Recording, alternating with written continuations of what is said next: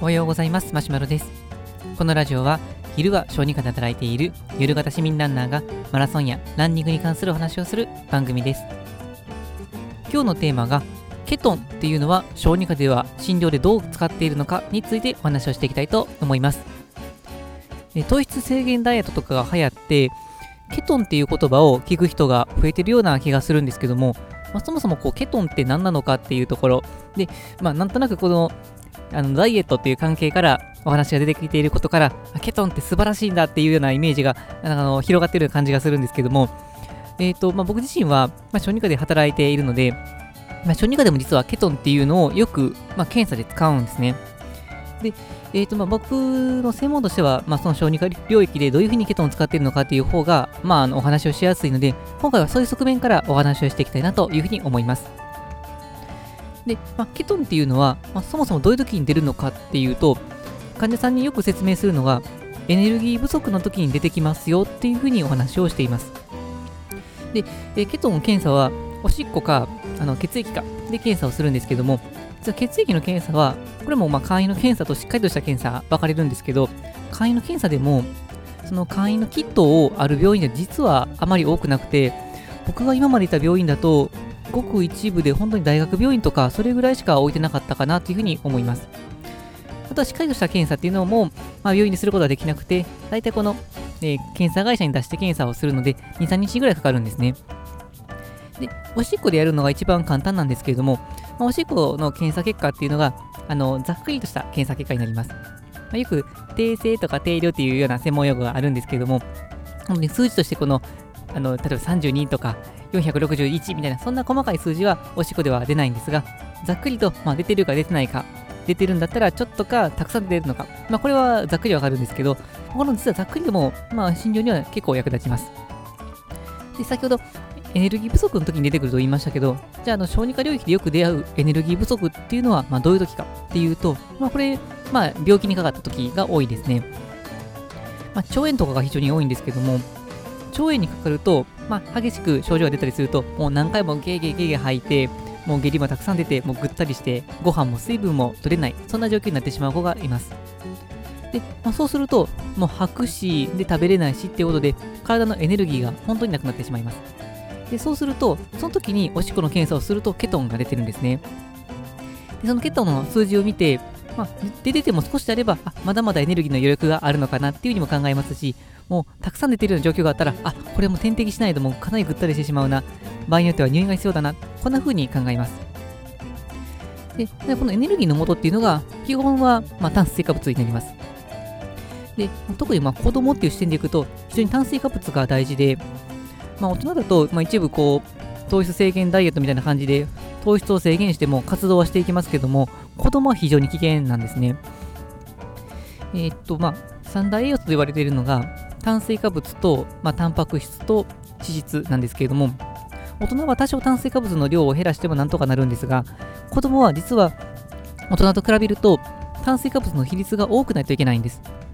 まあ、単純に考えて、小さい子であればもうその辺走り回ってますし、まあ、あの中学校、高校になっても、やっぱりこのクラブ活動とは結構大人と比べても身体的な活動量は多いです。あと、大人と違うのは、子供ってどんどんどんどん成長していますけども、実はその成長の時に使うのも炭水化物なんですね。体を作るのはタンパク質ですけれども、そのタンパク質を体につけるっていうのにも実はエネルギーがいるので、そこに炭水化物が使います。まあ、イメージとしては、このビルの工事とかしていて、まあ、あの柱を立てたりして高くしていきますけども、その柱の成分に当たるのはタンパク質ですけども、まあ、柱だけがあっても、まあ、ビルって建たないので、ビルを建てるためには、その柱をビルにくっつけていく人が必要になってきます。でその人が動かすのは炭水化物ですので、タンパク質とかも取りつつも、しっかりとした量の炭水化物が必要になってきます。なので、えーとまあ、年齢にもよりますけども、大人と比べても炭水化物が少なくなると、その影響を受けやすくなります。でそれが年齢が低ければ低いほど影響を受けやすいので、例えばまあ10歳とか12歳の子が、まあ、腸炎で何回か吐いただけだったら、そこまでケトンは出ないんですけれども、小さい子であれば、あのー、まあ、ちょっと吐いただけで実はケトンがポーンって出るっていうこともあったりするので、まあ、水分とか、あのまあ、ジュースとかで糖分を取れないような状況であれば、やっぱり点滴しないといけないかなっていうふうに、そんなふうに考えます。まあ、というわけで、こう、小児科でよく使うのはこのケトンが出ていたらあのこの子はかなりしんどい状況にあるからまあ頑張って食事を取らせるか食事を取らせるのが無理だったら甘いジュースか。甘いジュースでも無理だったらもう点滴してしっかりと糖分を入れないといけないのかなっていうふうに考えるものになります。まあ、ということで基本的にはもうケトンが出てるっていうこと自体はあのエネルギーが少ない、まあ、もうちょっとここまで言うと血糖値が下がっているいわゆるこう低血糖みたいな状況になっているっていうことを考えます。ちなみに低血糖っていうのはいいか悪いかでいうとこれも明らかに悪いんですねえーと、低血糖が、まあ、どんな影響があるかっていうと、まあ、やっぱり大きなのは脳です。え脳の使えるエネルギーっていうのは、まあ、グルコースよりブドウ糖、まあ、糖分になるんですが、えこの糖分が少なくなった状況が低血糖です。で、えーとまあ、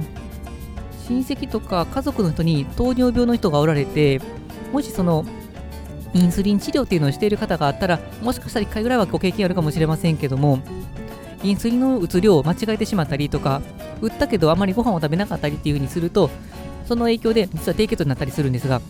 激しいと意識を失ってしまうんですね。で、なぜ意識を失うかというと、低血糖になって脳が動かなくなってしまうからなんです。まあ、一時的にですけどね。で、治療によってすぐには戻るんですけども、ただこれ一時的には脳にダメージがあるので、1回だけだとほとんど影響はないんですが、何回か繰り返していると、徐々に徐々に脳に影響が出てきて、長期的には集中力が落ちていたりとか、より認知機能が落ちたりとかいう弊害があります。これは小児科でも同じで、あのー、特殊な病気で、血糖値がもう、もう油断するとすぐポンポポンと下がってしまうような病気があって、まあ、ちなみに桃源病とか、あの脂質代謝異常とか、あのー、そういう代謝の先天的な病気の子なんですが、そういう子もあまりにもそういうのが繰り返されていると、やはりこの、えーと、発達に影響してきたりします。まあ、なので、もちろん食べ過ぎは良くないものの、低血糖になってしまうような状況があると、実は脳に影響があるということもあって、最低限のエネルギーは必ず確保しないといけないんですね。でその病気の時に、この最低限のエネルギーが確保できているのかどうかっていうことを確認するのが、まあ、ケトンっていうものですので、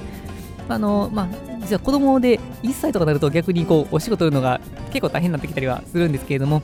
まあ、取れるようであれば、まあ、とりあえずこうすぐに検査に回せるので、なんかこの子しんどそうかなっていう時には、おしこの検査をして、ケトンが出てないかをどう確認して、あまりにも出てるようだったら、点滴を考えたり、ひどすぎたりすると入院しないといけないかな。こんな風に、えー、小児科ではケトンを使っています。まあ、というわけで、えーと、マラソンとは直接関係なかったかもしれませんけど、なんとなくケトンの理解が進んでいただけるといいかなと思ってお話をさせていただきました。はい、それでは本日の内容は以上です。このラジオではこのようなランニングにも関わるような健康に関する話題もできるだけ話をしていきたいと思います。まだ僕自身はブログやツイッターもしていますので、えー、もしよければ、えー、チェックしていただけると嬉しいです。それでは本日も最後まで聴いていただきありがとうございました。えー、しっかり食事をとってランニングを楽しんでいきましょう。それでは、さようなら。